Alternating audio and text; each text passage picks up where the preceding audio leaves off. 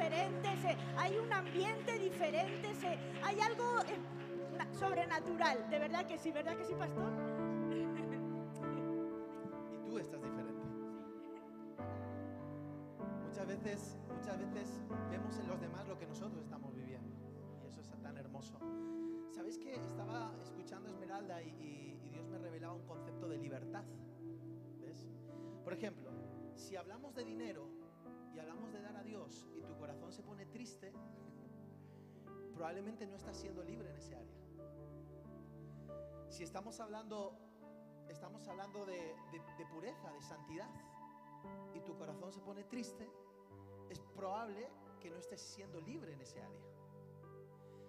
Y una de las cosas que nosotros necesitamos entender es que cuando somos libres, escucha esto, ¿eh? la libertad está ligada a la abundancia. Voy a volverlo a repetir, ¿eh? la libertad está ligada, conectada a la abundancia. Entonces cuando, cuando, cuando, cuando el Dios mamón, el Dios dinero, no te apresa, sino que está bajo tus pies, tú vives en abundancia. Y dar al Señor genera alegría en ti. Ahora, eso no tiene que ver, escucha esto, ¿eh? eso no tiene que ver con cuánto tienes, sino con quién eres. Porque la abundancia no es algo cuantitativo.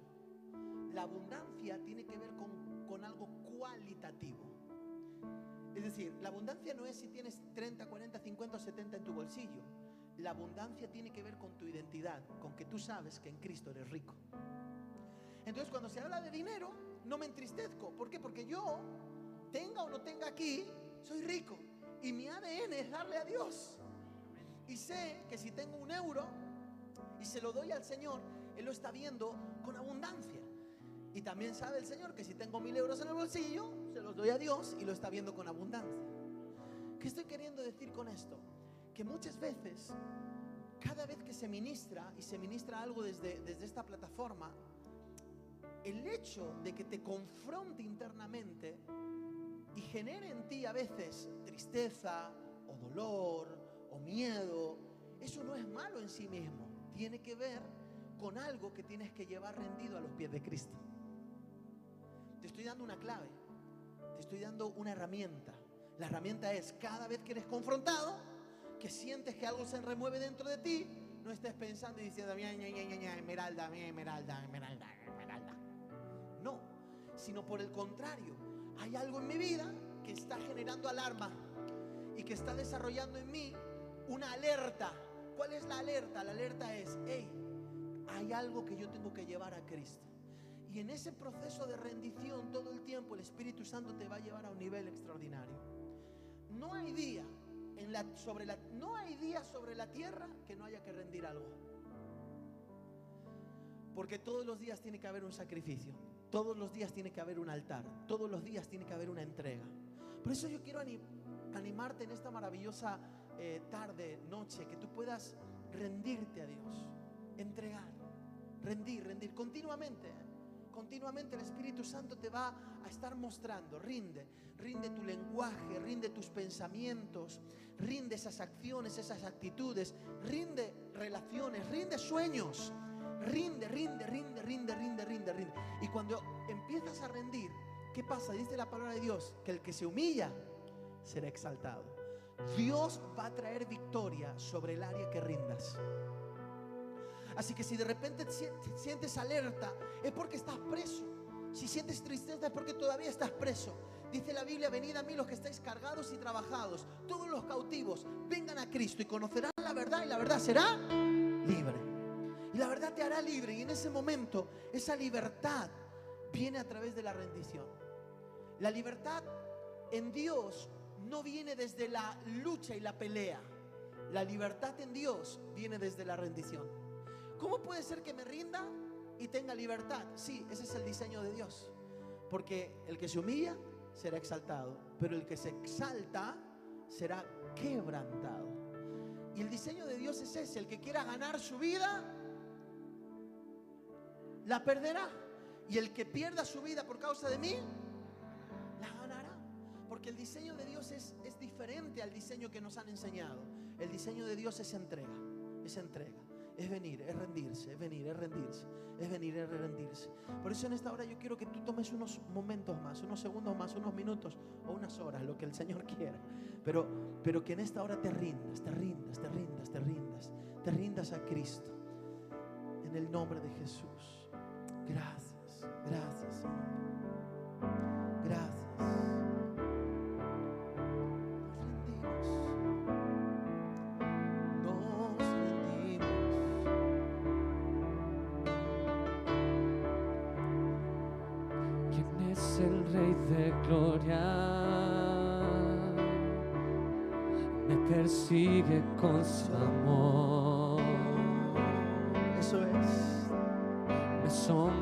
Sus palabras, susurrando en mi interior. Aleluya. Señor de cielo y tierra. En nombre de Jesús. y el único creador.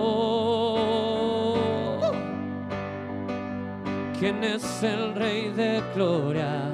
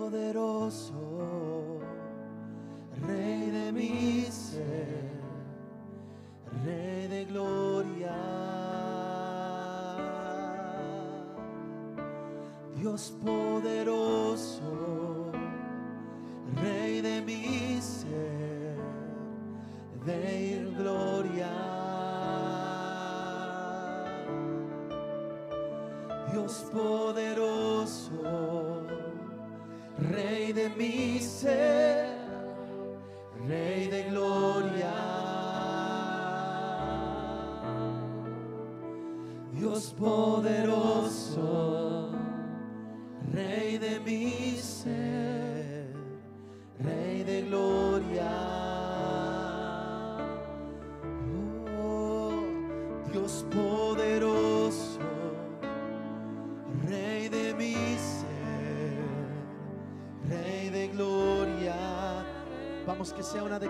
Profética en tu espíritu.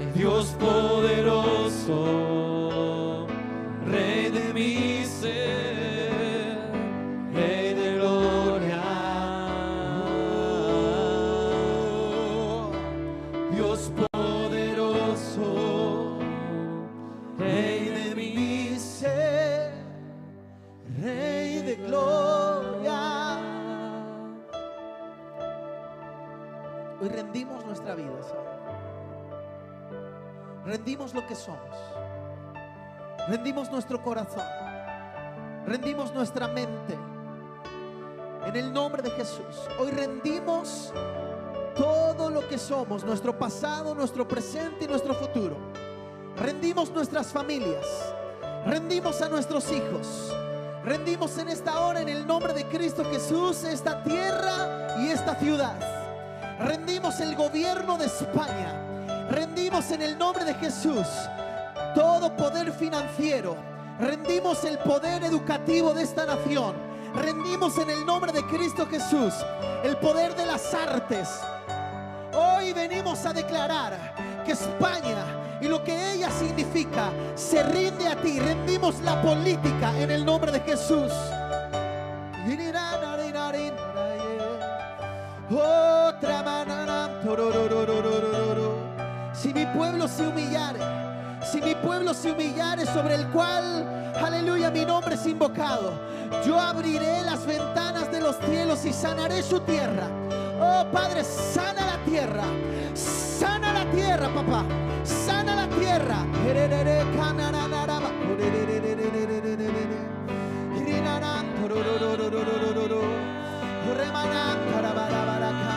El río no se va a secar el río sigue fluyendo, las cascadas rompieron. Y en esta hora, en el nombre de Jesús, el río sigue fluyendo, el río sigue fluyendo. Oh.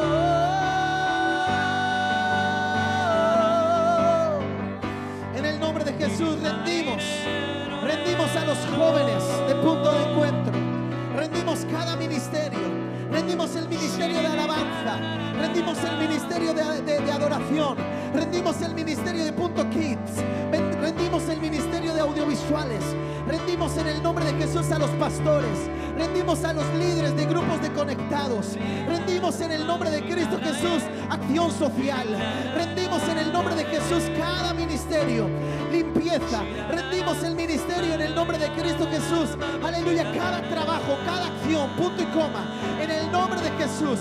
Hoy rendimos los matrimonios de punto de encuentro, las parejas de punto de encuentro. En el nombre de Jesús rendimos a los niños, rendimos a los jóvenes, rendimos a los ancianos, rendimos a los adultos.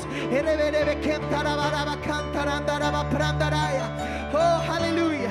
Y mientras nos rendimos y mientras nos humillamos, hoy declaramos, aleluya, que tu casa es limpiada. Declaramos en el nombre de Jesús que tu casa es santificada. Declaramos en el nombre de Jesús que tu casa en esta hora es activada, es activada, es activada. Oh, irirantarendere,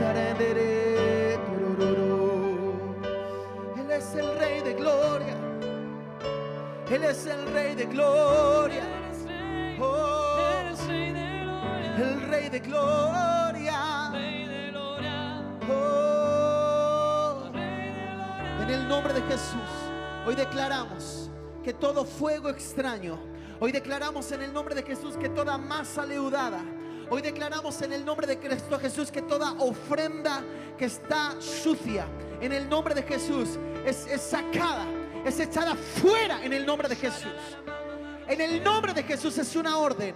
Casa limpia, casa ordenada, corazón rendido. ¡Uh! En el nombre de Jesús, casa limpia, casa ordenada, corazón rendido. ¡Uh! ¡Uh! En el nombre de Jesús, en el nombre de Jesús.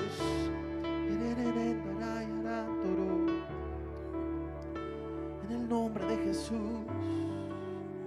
Aleluya.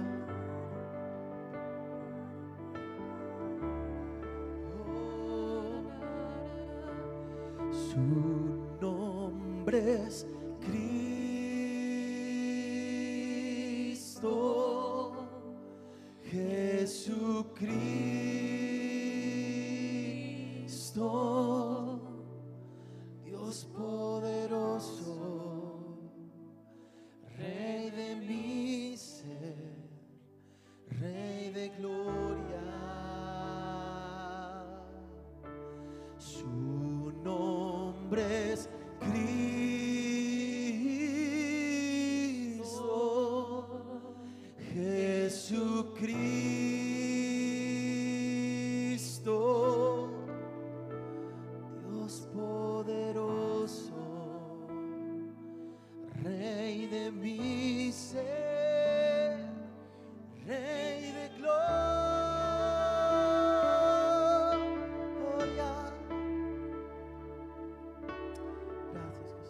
¿Cuántos de los que estáis aquí queréis ser usados por Dios? Sí, Señor. Pero así que tú dices, mira, o sea, eso, eso sí o sí. O sea, en plan, ser usados. O sea, yo quiero ser usado por Dios. ¿Sí? Levanta, levantad la mano cuántos quieren ser usados. Que tú dices, mira, yo quiero que Dios me use. Yo quiero ser un instrumento en sus manos. Con mis talentos, con la música, con la canción, con, con el arte, con, eh, eh, eh, con la intercesión, con, con todo lo que Dios. Rendimos el ministerio de intercesión. Antes no lo dije, pero lo rendimos en el nombre de Jesús. Eh, ¿cuántos, ¿Cuántos quieren ser usados? Yo tengo que decirte algo, ¿eh? Cuanto más usado, más te tienes que limpiar. Porque lo que se usa se ensucia. Y otra vez hay que limpiarlo. Entonces, cada vez que Dios me usa, necesito limpieza. Y no es porque Dios me manche, todo lo contrario, Dios me limpia. Pero al usarme, empiezo a relacionarme con otras personas, con situaciones, con pensamientos, con cosas. Y este roce, sin darme cuenta, me ensucia. Pero no es en plan negativo, es simplemente que pasan cosas. ¿Ves? Entonces, cuanto más usados, más limpieza. Cuanto más usados, más limpieza. Por eso una de las cosas que tenemos que entender en este tiempo es que tenemos que exponernos continuamente a la rendición, al arrepentimiento. O sea, la cultura de humildad, de arrepentimiento, de rendición tiene que ser algo que en nuestras vidas tiene que, tiene que estar fluyendo. Estos espacios, eh, ¿cómo nos limpiamos en la presencia de Dios? Porque la, la presencia de Dios es el lavavajillas. Y es en el programa, a veces Dios pone programa delicado. Y entonces viene y te susurra y te dice, ay, mi hijo eres tú, te limpio. Y otra vez pone programa express, arrepiéntete o te mato. Pero, pero así es la... ¿Ves? O sea, y así. Y Dios empieza a trabajar. Pero todo el tiempo al lavavajillas de Dios. Todo el tiempo. Todo el tiempo, a la todo el tiempo, todo el tiempo. Rindiéndote, rindiéndote. Y eso hará que Dios te use más. Más y más y más y más. Porque si en lo poco eres fiel, sobre lo mucho te pondrá en el nombre de Jesús. Por eso en este tiempo yo quiero que tú estés provocando en tu vida ese corazón de arrepentimiento, ese corazón de rendición, ese corazón de... Porque el arrepentimiento es cambio, es transformación, es metanoia. El arrepentimiento no, no es lloriqueo, no son lágrimas de cocodrilo. El arrepentimiento es, ok, esto ya no quiero más. Y hoy yo hablaba con mi niña Nayara y entonces le hice una pregunta que todo padre seguro le hace a cualquier hijo. ¿Eres feliz en casa?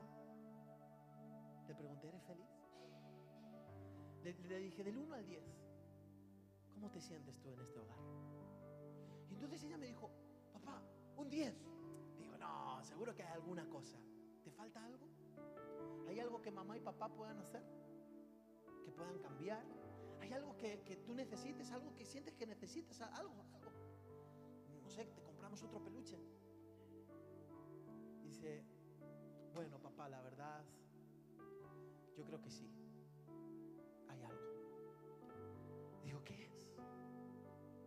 Dice, yo creo que yo tengo que trabajar en mis emociones y mis actitudes.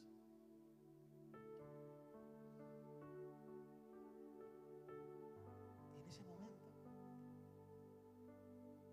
dije, acabo de conocer a la cuarta persona de la Trinidad. La tengo por hija y no lo sabía. ¡Wow! ¡Qué impresionante! ¿Y sabes qué me hablaba el Señor? El Señor me hablaba que cuando la inocencia está expuesta a su presencia, busca todo el tiempo rendirse. Y normalmente, ¿sabes qué hacemos? Miramos afuera. Entonces, pensamos que es el otro quien tiene que cambiar. Pensamos que es el otro quien tiene que hacer cosas. Pensamos que es el otro. Cuando el Señor te está diciendo, pasa tú por la puerta. Hazlo tú. Trabaja tú. Y Dios va a obrar de una forma extraordinaria. En el nombre de Jesús. Amén. Qué hermoso. Podéis tomar asiento. Muchas gracias.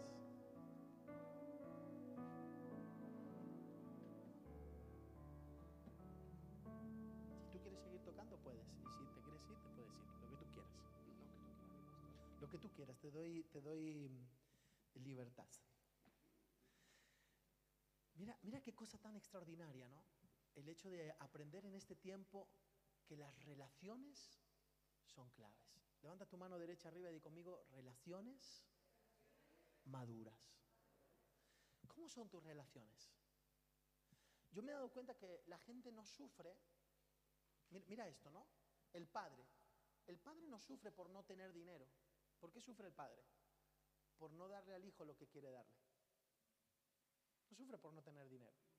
Un, pa- un padre benévolo, un padre bondadoso, es un padre que sufre no porque no tiene dinero. El dinero no es lo importante, es porque no puede darle al hijo lo que no puede dar, lo que, lo que necesita darle. Por eso sufre. ¿Por qué la gente sufre habitualmente? Sufren por las relaciones. Tú puedes tener una muy buena noticia en tu trabajo, pero como hayas discutido con tu cónyuge, vas a ir triste. El problema no es que te suban o no te suban el sueldo en un momento dado. El problema es que no reconozcan tu trabajo. Y muchísima gente termina saliendo de su trabajo porque sienten que no le reconocen el trabajo. Por supuesto que hay una parte económica, pero, pero muchas veces la parte económica, en el 80% de los, de los problemas que hay laborales entre jefes y empleados, no tiene que ver con partes económicas, tiene que ver con relación. Todo en la vida tiene que ver con relación. De hecho, la relación contigo mismo es lo que va a determinar que avances o que te detengas. ¿Cuántas veces te hablaste mal? ¿Cuántas veces te miraste al espejo y no creíste en ti? ¿Cuántas veces tuviste pensamientos que eran pensamientos que te iban a frenar y que te iban a detener? ¿Cuántas veces? ¿Por qué? Porque la relación que tú tienes contigo mismo te potencia o te limita. Porque la vida va de relaciones. Y cuando nosotros entendemos esto, entonces necesitamos ir al libro, necesitamos ir al manual, necesitamos ir al lugar donde tenemos que aprender acerca de las relaciones. Padres con hijos, hijos con padres, cónyuges, amigos, empleados con jefes, jefes con empleados, socios, compañeros de trabajo, compañeros de estudio. Y te vas a dar cuenta todo el tiempo que la clave tiene que ver con relaciones maduras. Ahora, ¿por dónde empieza una relación madura? Levanta tu mano derecha y di conmigo. Conmigo. ¿Por dónde empieza una relación madura? Conmigo. Contigo empieza la relación madura. De hecho, la madurez de una relación se mide cuando dejo de pensar en mí para pensar en el otro. Cuando el centro de la relación no soy yo, sino que en el centro de la relación pongo la relación como tal. Es tan poderoso cuando nosotros con, la pastora Esmeralda, en la relación que tenemos como marido y mujer, como familia, una de las cosas que nos dimos cuenta es que dejamos de, de discutir por las circunstancias poniendo la relación en primer lugar.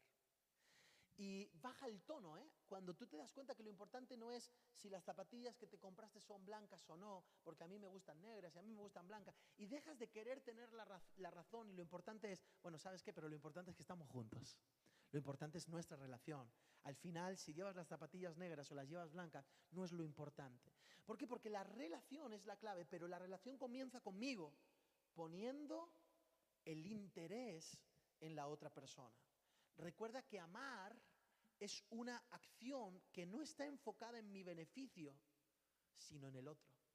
Porque el amor es una dádiva, es entrega. Así que mira a la persona que está a tu lado y dile, y dile, y dile, dile, dile amar es dar. Y si tienes aquí a tu pareja o a, tu hijo, o a alguien importante para ti, algún familiar, di- dile, a la dile, dile, dile, te amo. Ahora, habitualmente la palabra te amo, esa expresión, te amo, es una expresión emocional. No, el amor se acabó. O no lo siento. Yo no le digo te amo porque yo, yo he escuchado en parejas que hay gente que dice, no, a, a ninguna persona le digo te amo. Porque para decir te amo hay que sentirlo de una manera especial. Y estamos equivocando o errando la expresión. Porque el amor no tiene que ver con un sentimiento. El amor tampoco tiene que ver con una emoción.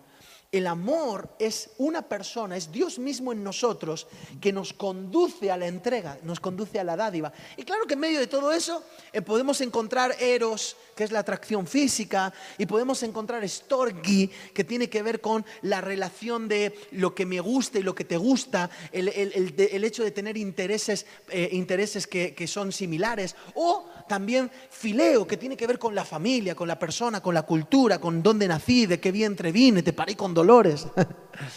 Pero realmente el verdadero amor es ágape. Es amor incondicional. Y cuando nosotros entendemos esto, entonces nos damos cuenta que la relación se basa en el amor. Di conmigo, la relación se basa en el amor. ¿En, en qué se basa la relación? En el amor. Y en este tiempo Dios nos está llamando a construir relaciones poderosas. ¿Desde dónde mido una relación poderosa? ¿Por qué sé que la relación que tengo es poderosa?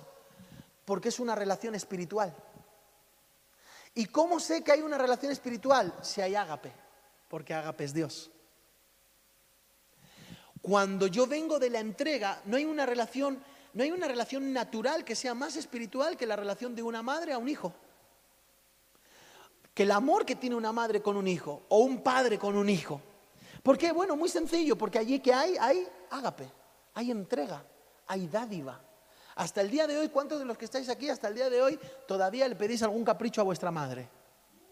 Mirad, con 30 años, Dios le bendiga. Y tú ya casada y todo, Señor Jesús. Y yo con 41, porque yo también lo hago. Yo, yo voy a mi casa y le digo, mamá, cocíname el caprichito. ¿Por qué? Porque, y, es una locura, porque cuando quedo con ellos, no importa si la cuenta de la comida ha sido de 20, de 30, de 50 o de 500 euros, siempre pagan. Y no puedo hacer otra cosa. El otro día tuve que hacerlo a escondidas para poder pagar una comida con mis padres a escondidas. Y se enfadaron. No me hablaron durante una semana. Porque, porque el amor del padre y de la madre es entrega, es dádiva. Y eso es espiritual. Por eso, en este tiempo, las relaciones tienen que ser espirituales. Di conmigo, relaciones espirituales. Y las relaciones espirituales tienen que ver con la dádiva. Pero ¿qué damos? Esa es la pregunta. ¿Qué estamos entregando? No puedes dar lo que no tienes. Por ejemplo, ¿alguien tiene un billete de 500 euros? Por favor, aquí. A ver, ahí en el bolsillo. La deja en la otra sudadera. Vaya, hombre. Entonces no puede dar lo que no tiene. ¿Ves el punto? Y muchas veces nosotros queremos construir relaciones espirituales sin habernos construido primero nosotros. Por eso ama a tu prójimo como a ti mismo. Construye a Dios en tu vida para poder construir una relación espiritual, porque no puedes dar de lo que no tienes. Una de las claves básicas y fundamentales para las relaciones es que yo me voy a llenar de Dios Y al llenarme de Dios seré un depósito de su gloria para poder vertir lo que Dios me entregó en otras personas. Eso es una relación saludable, eso es una relación madura, eso es una relación espiritual. Fijaos lo que dice la palabra de Dios. Hablando entre vosotros con salmos, himnos y cánticos espirituales a fin de edificaros los unos a los otros. Y a, veces es todo lo contrario. A veces estamos llenos de tantas cosas que no podemos dar un salmo, ni tampoco podemos entregar una palabra, o no podemos entregar lo que el Espíritu imprimió en nuestro espíritu. ¿Por qué? Porque no lo hemos construido. Es decir, una relación espiritual va a depender de tu relación con Dios, de cuánto estás lleno tú de Dios. Y una de las cosas que no puede ser menor en este tiempo es que tú tienes que ser exquisito en qué estás enfocando tu vida y de qué te estás llenando. El otro día iba en el coche con una persona y entonces en ese momento puso una música y la música ponía eh, por la raja de tu falda, ta, ta, papá, ¿no? Así. Y entonces, eh, bueno, no era esa versión, era otra, de, de, te seducí por la falda y no sé qué historia. Y entonces yo le miré y le dije, ¿y esta música? Y me dice, bueno, para que vayas acostumbrándote. Y entonces en ese momento yo me di cuenta de algo, mira qué interesante, escucha esto, me di cuenta de algo. Me di cuenta de que hay gente que está mucho más interesada en alimentar su alma que en alimentar su espíritu. ¿Se puede escuchar cualquier tipo de música? Claro que puedes, tranquilo, puedes. Ahora, todo me es lícito, mas no todo conviene. ¿Sabes de qué se trata? De prioridades. Yo cuando pongo música de adoración, yo siento que mi espíritu está siendo alimentado. ¿Y sabes que estoy, para qué pongo música de adoración? Y yo levanto por la mañana y digo, Alexa, pon música de Marco Witt. Yo creo que Alexa conmigo dice, este tío está rayado porque todos los días me pide lo mismo. Alexa, pon música de Marcos Witt. Y entonces yo me pongo la música y yo voy por donde sea que vaya y que tenga el tiempo de poner música, pongo música de adoración. Pero no es que soy religioso, no es que Alejandro Sanz no cante bien o que no me siente a ver la voz y a ver a Luis Fonsi o a Pablo Alborán. Son buenísimos toda esa gente. Lo que pasa es que tengo, un, tengo dentro de mí una necesidad profunda, llenar continuamente mi depósito. Quiero llenar mi depósito porque ¿sabes qué pasa? Va a llegar un momento donde en medio de la presión, ¿sabes qué hace la presión? Mira, esto es lo que hace la presión.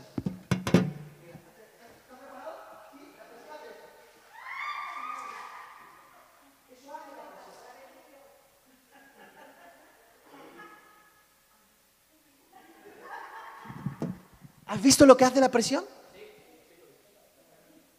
¿Lo repetimos? Así hace la presión. Ahora, la presión, sin darte cuenta, saca lo que tienes dentro.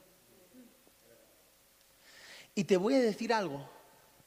Cuando tú tienes un conflicto con tu esposa o tienes un conflicto con algún amigo, si estás lleno de por la raja de tu falda, tata, si estás lleno de eso, eso no te va a sumar. ¿Ves el punto? ¿Puedes escuchar la música? Puedes escucharla. Puedes, claro que puedes. Lo que pasa es que en este tiempo yo siento que cuanto más avanzamos, los hijos de Dios tenemos más responsabilidad. Y dentro de esa responsabilidad, yo necesito saber qué es lo que veo, qué es lo que escucho, qué es lo que como. Porque en medio de la presión, sale quién eres por dentro. Escucho cristianos que a veces me cogen y me dicen, ¿sabes qué? Se sinceran conmigo. Hay otros que son unos sinvergüenzas y no se sinceran. Lo más maravilloso de esto es ser transparentes. Es decir, ¿sabes qué? Cometo errores. Y conozco cristianos que me dicen, ¿sabes qué, pastor? Es verdad que a mí me cuesta, lucho mucho con mi lenguaje. Sigo diciendo, diciendo palabrotas, cosas feas, ¿no? Eh, joer, coño ñe, y sigo diciendo cosas. Y cuando los niños me desesperan, o cuando de repente tal, o cuando de repente pasan este tipo de cosas, sigo todavía sacando este carácter. ¿Qué puedo hacer? El problema no es lo que estás haciendo en ese momento. El tema es que la presión te hace sacar de lo que te has llenado antes. ¿Qué tienes que revisar? Tienes que revisar todo lo que escuchaste antes. Tienes que revisar todo lo que ves antes, tienes que revisar todo ese tipo de cosas. ¿Para qué? Para que tu corazón, tu espíritu, tu alma, todo lo que tú eres esté lleno de qué? De salmos, himnos. No, no religión, ¿eh? por favor. La gente que me conoce soy, creo que de las personas menos religiosas que existen sobre la tierra. Ahora, eh, eh, eh, ¿cuál es la clave? La clave es entender de qué estoy lleno. Porque en medio de la presión voy a sacar. No, no son, escúchame, no es el problema, son síntomas. No es el problema, son síntomas, es un síntoma. El hecho de que estoy allí y pienso mal, o viene un pensamiento, nada de lo que está dentro está dentro por casualidad, lo dejé entrar. Entonces, todo lo que, lo que, las luchas que yo tengo es el síntoma del trabajo que he ido desarrollando antes. El problema no se soluciona en ese momento, en ese momento habrás pecado, pero el, problema de David no era que, que se fue con, con- con la, con la corderita, con Betsabé. Ay, qué pecador, la corderita, Betsabé, y se fue con ella. Uy, qué malo. que No, el problema de David no era ese, ese fue un síntoma. Eso fue una cosa que se expresó de algo que no había trabajado. ¿Cuál era? El ocio. Dice la palabra de Dios que David, que era un hombre ocupado, un hombre de guerra, un hombre que siempre estaba trabajando conforme al diseño de Dios, ese hombre un día de repente dice, bueno, no tengo nada que hacer. Y se va a la azotea y cuando está en la azotea en ese momento estaba sin nada que hacer y empezó a mirar y a observar y a mirar y a observar. No tengo nada que hacer, a ver qué encuentro, a ver con qué me entretengo, a ver qué, perfil de Instagram, a ver con qué me entretengo, a ver, a ver. Y entonces estaba así en, la azotea, ¿verdad? De, de su palacio. Eh, la azotea del palacio de David eh, puede ser perfectamente el Instagram, puede ser perfectamente eh, una red social, puede ser perfectamente cualquier cosa que, que a ti te, de alguna otra manera te encante. Y entonces estás en eso y a ver qué me encuentro. Y en medio de eso se encontró a una muchacha que se estaba bañando y puso sus ojos en ella. El problema no era lo que hizo después. Por supuesto que, que- que era pecado, o sea, estaba mal. Pero el problema no fue ese. El problema es cómo estaba trabajando antes. ¿De qué te estás llenando? No puedes dar lo que no tienes. Y darás aquello que tienes. Y el Espíritu Santo en este tiempo te quiere, te quiere atraer con cuerdas de amor y te quiere santificar, quiere trabajar en tu vida de una manera tan especial. Y no estoy diciendo, vuelvo a repetir, ¿eh? el otro día yo quería ir a ver a Andy Lucas. A un, a un concierto y quería, porque bueno, para mí tenía un propósito espiritual, unas cosas que yo... Es perfecto, y yo me situaciones que tú te quedarías loco, pero, pero, pero mi realidad, mi cultura es llenarme de las cosas de Dios. Porque en los momentos de presión va a salir de aquello de lo que estás hecho de qué? Isaías 6:8. Después oí la voz del Señor que decía: ¿A quién enviaré? ¿Y quién irá por nosotros? Entonces respondí yo: heme aquí, envíame a mí. Pero ¿te- ¿tienes ahí el texto? ¿Quién tiene el texto? Que levante la mano, ¿quién tiene el texto? ¿Quién está leyendo el texto? No, no, pero yo necesito el texto. Isaías 6, 6, versículo 1. ¿Quién lo tiene? Venga. ¿Qué dice en el versículo 1? En el año que murió el rey Ucías, vi yo al Señor sentado sobre un trono alto y sublime y sus faldas llenaban el templo. En el año que murió quién? El rey Ucías. ¿Sabes qué significa Ucías? Fuerzas humanas. En otras palabras, en el año en, en el que decidí dejar de tomarme el control, moría mis fuerzas. En el año en el que murió el rey Ucías, dice que en ese momento Dios llenó con su gloria el templo. ¿Y qué pasó? Por encima de él habían serafines. Cada uno tenía seis alas. Con dos cubrían sus rostros, con dos cubrían sus pies y con dos volaban. Así que donde estaba la gloria de Dios había presencia angelical. Tres. Y el uno, y el, otro, el uno al otro daba voces diciendo, Santo, Santo, Santo, Jehová de los ejércitos. Toda la tierra está llena de su gloria. O sea que dice la palabra de Dios que en ese momento había santidad. ¿Y qué pasó en el 4? Y los quiciales de las puertas se estremecieron con la voz del que clamaba, y la casa se llenó de humo. Wow. La gloria de Dios se hizo manifiesta. Estaba la gloria, estaba la santidad, pero hubo una señal. Versículo 5. Entonces dije, ay de mí que soy muerto, porque siendo hombre inmundo de labios y habitando en medio de pueblo que tiene labios inmundos, han visto mis ojos al rey, Jehová de los ejércitos. Mira qué cosa tan fuerte. ¿Isaías qué era? ¿Cuál era el oficio de Isaías? ¿Cuál era? El oficio de Isaías, ¿cuál era? Lo acabas de decir, ¿cuál era? Profeta. ¿Isaías qué era? ¿Qué usan los profetas? ¿Cuál es el instrumento que usan los profetas? ¿Sus visiones? La- las visiones, pero ¿cómo profetizan aquí? A ver, ¿Cómo profetizan? La palabra. Con la palabra, con la boca, con el verbo. ¿Ok? Ahora, profetizan con la boca. ¿Qué es lo que Dios, qué es lo que Dios limpió en el texto? Eh, Dios lim en los labios. O sea, fíjate qué cosa, ¿eh? Yo, por ejemplo, una de las cosas que más me tengo que cuidar es de, que- qué estoy hablando. Porque de una misma fuente no puede salir agua dulce y agua amarga. Entonces, si el instrumento que yo uso es la boca, yo tengo que tener mucho cuidado con lo que hablo. Dios quiere santificar lo que hablo. En la mucha palabra no falta pecado. ¿Qué usas tú para, para adorar a Dios? La guitarra, ¿Y con qué toca la guitarra? con las manos. Pues Dios quiere limpiar tus manos. Y las va a mantener limpias. ¿Qué usas tú? La voz. Pues tu boca es muy importante. Tendrá que poner aquí. ¿Y tú qué usas? Las manos y la voz. Pues a ti doble porción. Te quiere limpiar más. ¿Ves? ¿Y tú qué usas para adorar a Dios? Las manos. Pues te va a usar, te va a limpiar las manos. Mira esto. Cada vez que tú, como intercesor, la mente, por ejemplo, lo tuyo es un trabajo mental. Lo que tienes que rendir es la mente. Tus pensamientos, todo lo que tú tienes, eso lo tienes que llevar a Cristo, lo tienes que llenar de Cristo. ¿Por qué? Porque es aquí donde tú estás trabajando. Tú, ideas, tú creas, tú estás trabajando todo el tiempo de esa manera. Así cada uno. Ahora, mira qué dice. Dice que puso eh, eh, el, carbón en su boca. ¿Qué más? El carbón. eh, sí, el bueno, eh, y, se- y voló hacia mí uno de los serafines, teniendo en su mano un carbón encendido, eh, tomado del altar eh, con sus tenazas. Y tomando con él sobre mi boca dijo, he aquí que esto tocó tus labios, y es quitada tu culpa y limpio tu pecado. Wow, es quitada tu culpa y limpia tu pecado, porque hizo un trabajo doble.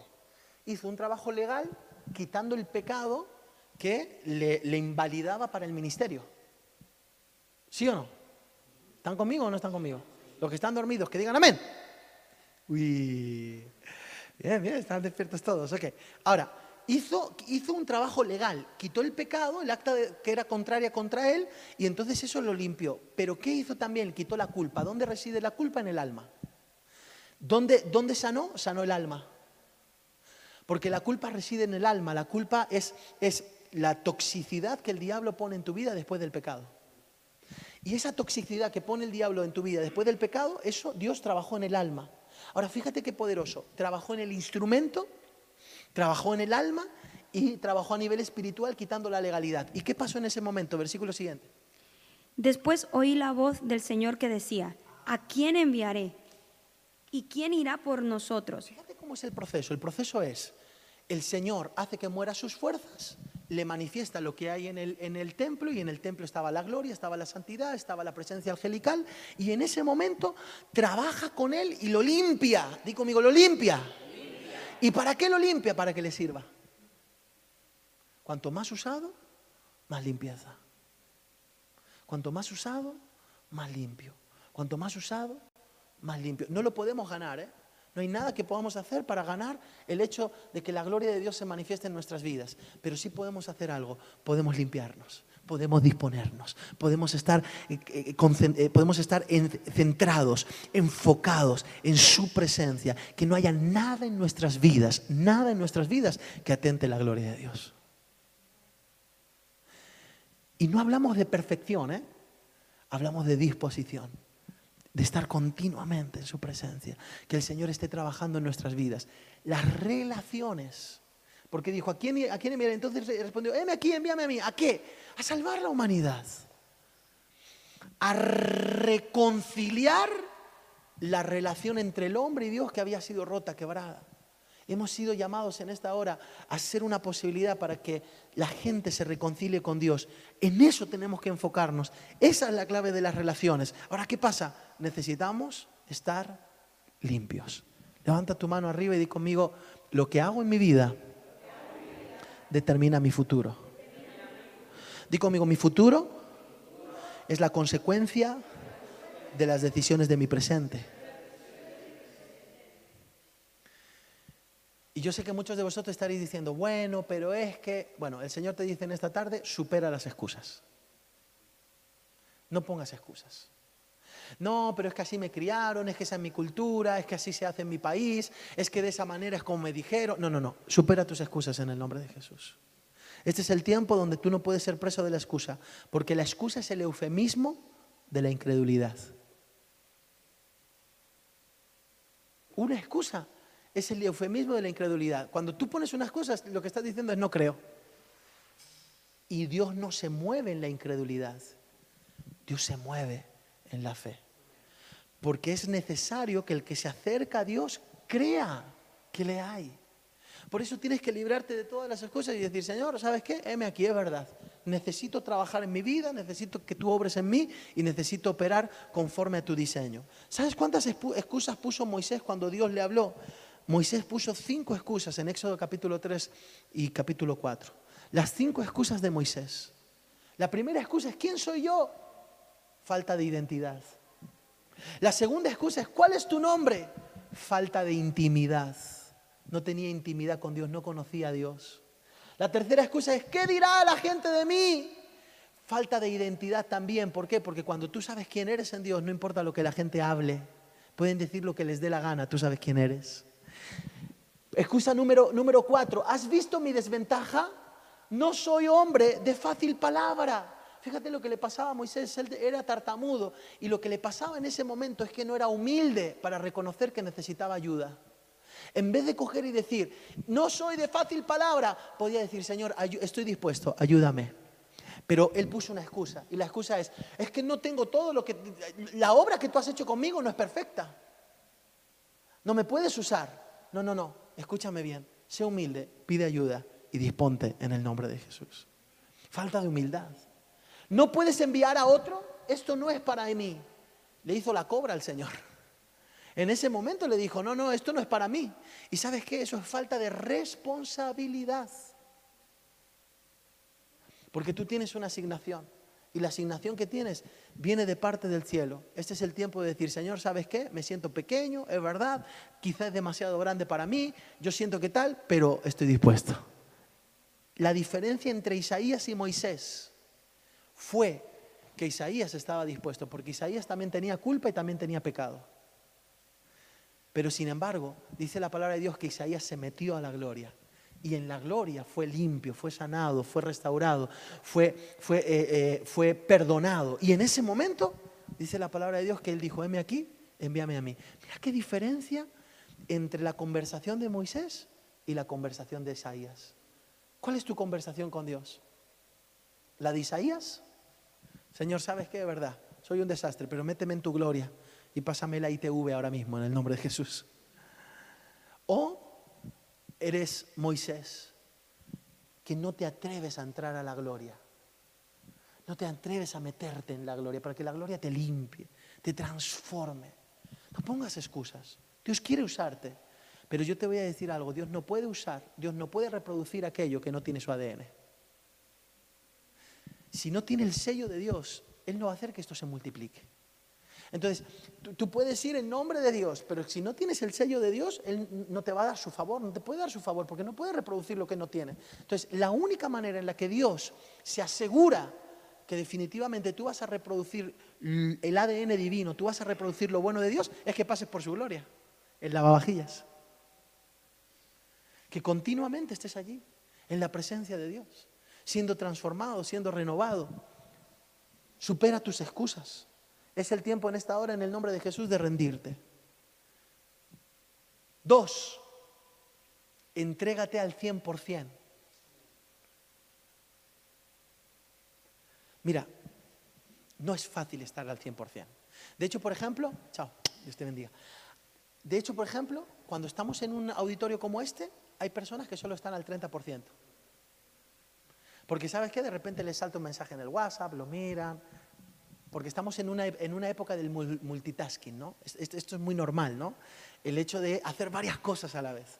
Entonces, por ejemplo, mi esposa, la pastora Esmeralda, está en la cocina, yo no sé cómo lo hace, ¿eh? pero está en la cocina viendo una serie, cocinando y atendiendo a los niños a la vez. Yo no puedo hacer las, las tres cosas a la vez. O se me quema la comida, o no me entero de lo que ha pasado y tengo que rebobinar, o los niños se me mueren. Pero, pero lo hacen. Y esta época cada vez va a más, ¿eh? O sea, cada vez va a más. Hay gente que ve la serie, escucha música, atiende a los niños y encima cocina. Y todavía atiende al cartero que llegó a Amazon. Yo digo, ¿cómo lo hacen? Estamos en una época donde la falta de atención, la falta de atención es muy fuerte y cada vez va a más. De hecho, lo que se sugiere es, lo- los vídeos y las cosas que funcionan en redes sociales son las que duran cuánto tiempo? Un minuto, dos minutos, ¿no? Tres ya es un, uff, ya tres no. Fíjate, Twitter llegó y dijo, no, solo puedes poner 30 palabras, ¿no? O una, no sé cuántos caracteres, 160 caracteres. Que, que- que- que para poner un Twitter, un, Twitter, un Twitter que tú digas, dice algo, te lo tienes que pensar tres veces. Ahora, escúchame bien. Esa falta de, atención, porque es complicado, esa falta de atención, después lo hacemos, no te preocupes. Eh, no te preocupes, después lo hacemos. No, para que no se me distraigan. Porque aquí hay gente que si te ve fregar no me escucha. Hay otros que te ven fregar y me escuchan, pero... ¿Dónde estaba? Hasta yo me perdí. No, pero eso ya lo dije hace muchísimo tiempo. Sí, pero, pero me iba ya por, la- por las redes sociales y estaba hablando de la falta de atención. No, no me había ido, estaba, lo tenía claro, pero quería saber. Ahora, ahora, la atención, fíjate la atención.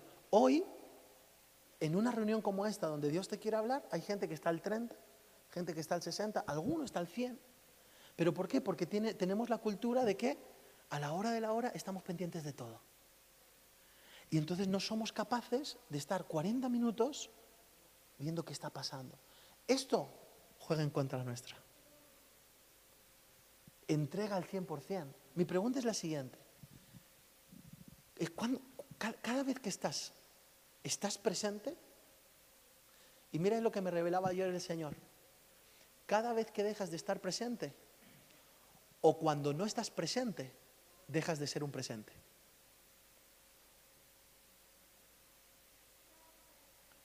Cuando no estás presente, dejas de ser un presente. Hemos sido llamados para ser un regalo para otros, para ser de bendición para otros. Pero cuando no estás presente, dejas de, de ser un presente. Y el tiempo, ¿sabes qué? Yo creo que una de las claves es que Jesús, cuando murió, ¿cómo murió? ¿Al 50 o al 70? Al 100. Cuando Jesús predicaba, ¿cómo predicaba? ¿Al 30 o al 50? Al 100. Cuando Jesús sanaba y, escuchaba a un, eh, eh, leproso, ¿cómo, cómo, le estaba escuchando? ¿Al 50, al 30? ¿Cómo le está escuchando? Yo creo que hoy, hoy, hoy gana en Dios el que a lo mejor no hace tantas cosas, pero la que las hace, las hace al 100. Dios no quiere el 10% tuyo. Dios quiere que si estamos hoy aquí, quiere que estés al 100. Y si estás adorando, quiere que estés al 100.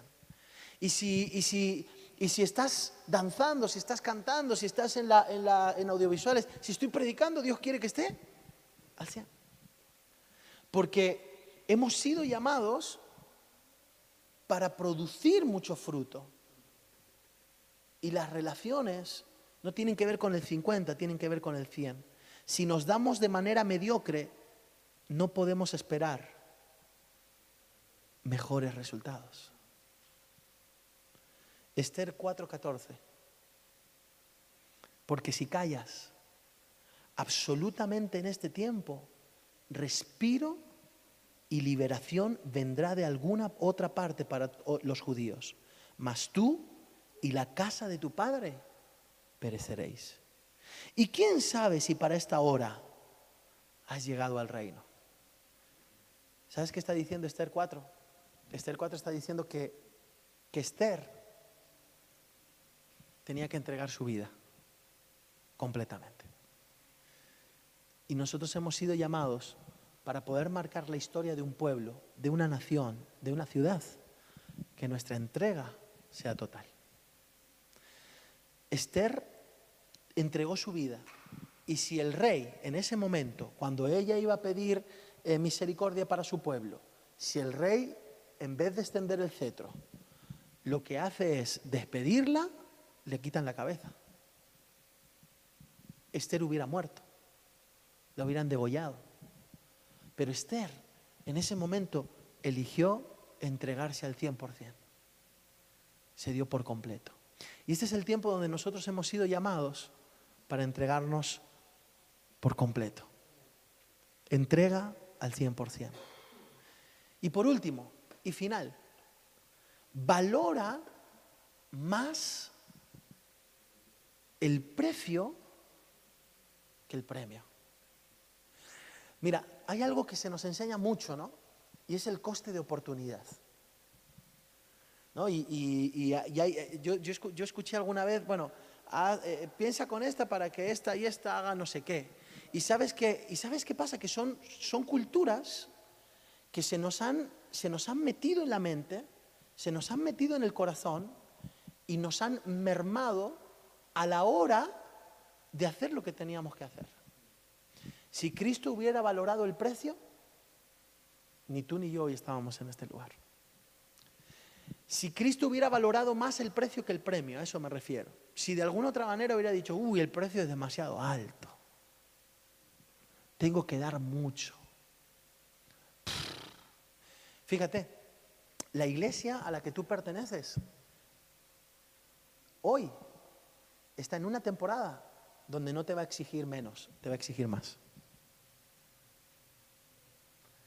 Yo estaba allí y yo venía con una conversación hace un año sobre la escuela ministerial y la escuela de, tal, y ya Dios me dio la estrategia. Pero Dios te va a exigir más. Y tú dices, ay, yo voy a la iglesia dos veces por semana. Pues prepárate. Porque ¿sabes qué pasa? Que normalmente nosotros valoramos más el premio. A ver, ¿a qué hora termina hoy el pastor? Uy, son las nueve, todavía estamos en tiempo. Yo estaba tan feliz el sábado. Pero, yo estaba feliz. Y te voy a decir cómo ha cambiado mi mentalidad de cuando hace 15 años comenzamos la iglesia. Hace 15 años cuando comenzamos la iglesia, si quieres venir al teclado unos segundos, Miki, o unas horas, no sé cuánto será, pero valora más el precio que el, que el premio. Ahora, ¿sabes que cuando yo comencé el ministerio, para mí era muy importante la gente. Entonces era como, uy, que la reunión, uy, ha durado una hora y cuarto, pues ha durado demasiado tiempo. Eh, hay que buscar que la próxima vez dure una hora y diez. ¿Por qué? Porque lo que la gente pensaba, lo que la gente tenía, lo que era lo que de alguna otra manera para mí era importante. Pues, pastor de sus almas. Pero hoy yo estoy en otro pensamiento a mí no me importa lo que la gente quiera, a mí me importa lo que Dios quiere. Porque sabes que me he dado cuenta que cuando tú construyes desde lo que la gente quiere, ese fruto no permanece. Pero cuando tú construyes desde lo que Dios quiere, ese fruto permanece. El pasado sábado tuvimos una, hora, una, una reunión de tres horas y 45 minutos en esta iglesia. ¿Cuántos de los que estáis aquí hubierais dicho, va a ser una reunión de 3 horas y 45 minutos. ¿Cuántos de los que estáis aquí hubierais dicho, mm, no sé si me pienso si voy? Yo estaba sentado, yo estaba feliz y yo dije, dale. ¿Y sabes qué dije? El que se quiera marchar, que se vaya, pero yo estoy disfrutando. Y la reunión del día siguiente, dijimos, va, seguro que es domingo y está, no sé qué. Bueno, la reunión del día siguiente, 2 horas 45. Cuando nuestras reuniones duran entre una hora y media y dos, los domingos. Y los miércoles, hora y media, las nueve ya estamos terminando. Ahora, fíjate lo que dijo Esmeralda hoy, reflexiona conmigo. Esmeralda llegó y dijo, uy, se os ve diferentes. Y Esmeralda estaba, hoy está así como en las nubes, volando. Y yo digo, wow. el fruto. ¿Quién construyó esas 3 horas y 45 minutos y esas 2 horas y 45 minutos? Dios la construyó. El apóstol Silvia predicó directamente 2 horas y 45 minutos, ministró el, el- domingo, el sábado. Y el domingo otras tantas. Pero, pero no era ella, era Dios. Ella dijo, yo me voy a volcar y yo voy a dar todo lo mejor. Y fue Dios. Ahora mira el fruto. Fruto que permanece. Y yo estoy en una época en mi vida, como pastor maduro, donde no me importa tanto lo que la gente quiera, porque no siempre lo que la gente quiere es lo que necesitan. Sino que estoy en una época donde yo quiero que se haga la voluntad de Dios. Porque lo que sí sé es que si se hace la voluntad de Dios, en ese momento va a haber fruto que permanezca. Estamos en una época donde se nos va a exigir más. Y estamos en una época donde vamos a donde donde el Señor me habló muy fuerte. Yo venía con la cosa ministerial, hicimos un, acto profético aquí un domingo, fue tan poderoso. Y yo estaba esperando el, momentum de Dios. Y yo recibí el momentum de Dios este, este fin de semana. El apóstol Silvia se me acercó y me dijo cuando estábamos cenando por la... ¿Cuánto quieren saber lo que, lo que hablábamos en la cena? Nadie, ¿no? Bueno, no importa. no. Ah. Lo que hablábamos en la cena fue, mira, Fran, el Señor te, te ha entregado el centro de la ciudad. Y número dos, tienes que instruir y formar un ejército. Porque este lugar va a ser tu cuartel. Ella me, dice- todo eso. Lo que pasó sobrenaturalmente fue que, claro, el apóstol Silvia me entrega la palabra de España, yo me caigo al suelo porque yo sentí literalmente como que la palabra me había atravesado, una espada que se me metió así. Yo estaba tranquilo, yo estaba relajado, yo estaba feliz el sábado. eh, y de repente estaba allí y yo estaba así tranquilo y cuando me entrega la palabra yo siento como una espada grande que se me mete así. ¡buah! Y cuando se me mete por dentro una cosa, yo empecé a llorar como un niño, ¡ay! me tiré al suelo. Los que estabais aquí lo visteis. Y en ese momento yo me quedé tan, o sea, fue una cosa tan fuerte lo que Dios me habló allí. Y, y al día en la noche, la apóstol Silvia me dice esto. Cuando ella me entrega la palabra, ¿sabes qué me estaba diciendo? Eh, me di- me eh, ella dijo, eh, ella sentía que estaba viendo al apóstol Jiménez. O sea, me entrega la palabra y estaba viendo al apóstol Jiménez porque el apóstol Jiménez, le- Dios le entregó la misma palabra que me estaba entregando ese día. Pero el apóstol Silvia no sabía que ese hombre estaba en Madrid. No lo sabía. Y el sábado por la el domingo por la mañana, cuando yo me despierto al día siguiente, entonces recibo un mensaje del apóstol Silvia que me dice, Fran, ¿será posible que alguien pueda ir a, a buscar al hotel al apóstol Jiménez, que de una forma sobrenatural se ha contactado conmigo y quiere venir a punto de encuentro? La esposa desde Argentina se había dado cuenta que Silvia, el apóstol, estaba aquí en Madrid. Y entonces se puso en contacto con el esposo diciendo, está allí el apóstol, tienes que ir a él, y él dijo, claro. Así que le pedí al pastor Antonio que fuera, lo recogió y vino. Y cuando este hombre sale, este hombre, que no había conversado con nosotros absolutamente nada, dice, os entrego, no os habéis equivocado al comprar este lugar, pero este lugar es un cuartel. Y os entrego el centro de la ciudad. Y yo os voy a decir algo. No, no podemos conquistar el centro de la ciudad, porque el que tiene el centro tiene la ciudad, y el que tiene la capital tiene el país. Y no podemos con- conquistar el centro de la ciudad sin formar al ejército. Y te aseguro que para poder formar un ejército no sirve con el precio que estamos pagando.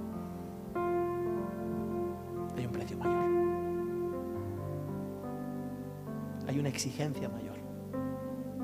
Pero a mayor precio, también mayor victoria. Por eso en este tiempo yo quiero animarte a que tú puedas entender que hay que valorar más el precio que el premio. Dale valor. No estés pensando, ay, es que me cuesta. Sabes que todos somos capaces de hacer lo que es justo. Mira lo que dice Génesis 22:10. Dice, y extendió Abraham su mano y tomó el cuchillo para degollar a su hijo. La historia de Abraham cuando lo sacrifica, ¿se acuerda, verdad? No hace falta que ponga mucho contexto. Entonces el ángel de Jehová le dio voces desde el cielo y dijo, Abraham, Abraham, y él respondió, heme aquí. O sea, en ese momento, el ángel le dice, en ti serán benditas las familias de la tierra. Y Dios lo establece a Abraham como el padre de la fe y el amigo de Dios, del cual todos nosotros somos hijos en la fe.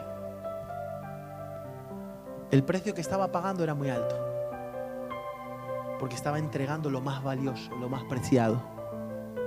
Pero aunque el precio que estaba pagando era muy alto, porque estaba entregando lo más valioso y lo más preciado, lo que el Señor le entregó fue también mayor. ¿Sabes que Dios no se queda con nada? Dios no se queda con nada de lo que tú le das. Nada, nada.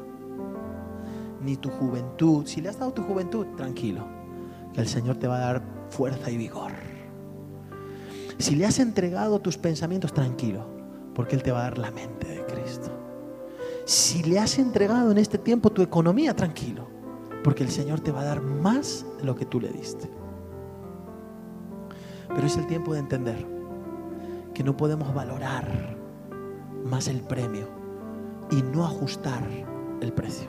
Por el contrario, necesitamos hacer lo que es justo en el nombre de Jesús. Ama el precio. Hay que levantarse por las mañanas al devocional. ¡Vamos! Hay que hacer ayunos. ¡Vamos! Hay que interceder. ¡Vamos! Hay que, hay que estar metidos en la iglesia. No, cada 15 días, cada mes voy a la iglesia. No, vamos. Conectados, metidos al máximo, con todo. Pastor, ¿y ahora qué? Bueno, los miércoles, los viernes y los domingos en el nombre de Jesús. Amén. Aleluya. Vamos. El domingo que viene, ¿cuántos de los que estamos aquí sabemos que, que necesitamos baños urgentemente? Sí. Pero, o sea, que es una urgencia así como muy. que, que hay lavamanos, luz, una puerta cerrada y que tenga techo para que no se escuche nada.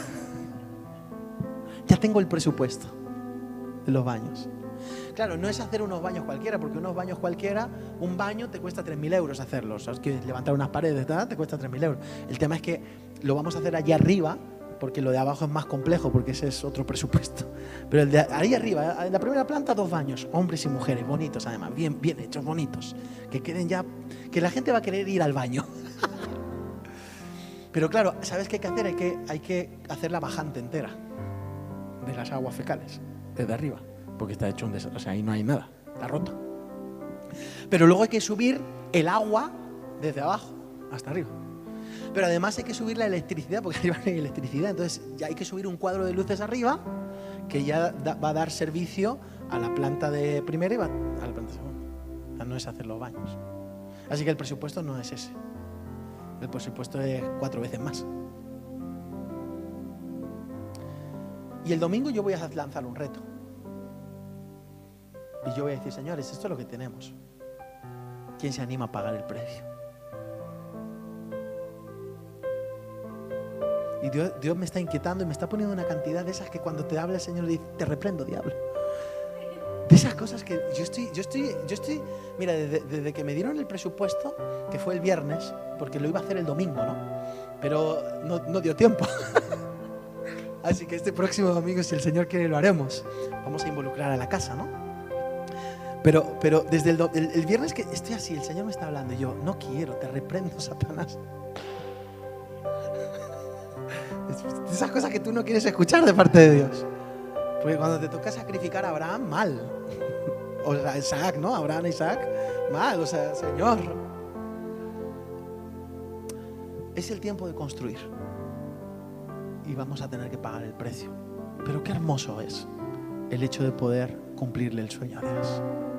Si tantos sueños nos ha cumplido a nosotros. ¿Qué no te ha cumplido Dios a ti? Yo me acuerdo cuando Giselle se estaba sacando el carnet de conducir. Eso fue un parto. Tú ya, tú ya estás preparada para tener hijos. Porque con, con ese... Eso fue un parto, nos tenía toda la iglesia orando. Fue una cosa tremenda, pero se lo sacó. Y ya tiene más, ¿ya tienes cuántos años? ¿Tres? Tres años de carnet. Vea que yo lo tengo aquí. Tres años de carnet tiene. O ella con, la, con los estudios. Cuando yo la vi con el birrete y con toda la cosa, y dije, Señor, se graduó. Pero ella, yo me acuerdo que ella al principio ni quería. Nah, lo hacemos un módulo. Así, un modulillo. Y la pastora, "Ta, ta, ta, ta, ta, tú puedes. Y cuando yo la vi con el birrete, con, el, con la. ¿Cómo se llama? Se llama toga, pero esto tiene una- un nombre, ¿no? La orla, ¿no? La orla, ¿no? Wow, yo dije, impresionante. Ni Harry Potter.